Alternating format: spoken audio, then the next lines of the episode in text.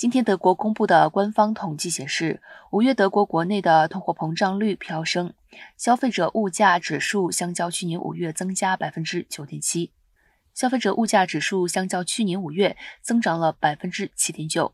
是近半个世纪以来的最高通膨数据。德国联邦统计局表示，德国通膨率从四月的百分之七点四上升到了五月的百分之七点九。其中，能源价格比去年五月高出百分之三十八点三，粮食价格也上涨了百分之十一点一。德国财政部长林德纳在最新的通膨数据公布前不久表示，通货膨胀是一种巨大的经济风险，必须对抗通膨，以免经济危机从中发展而出。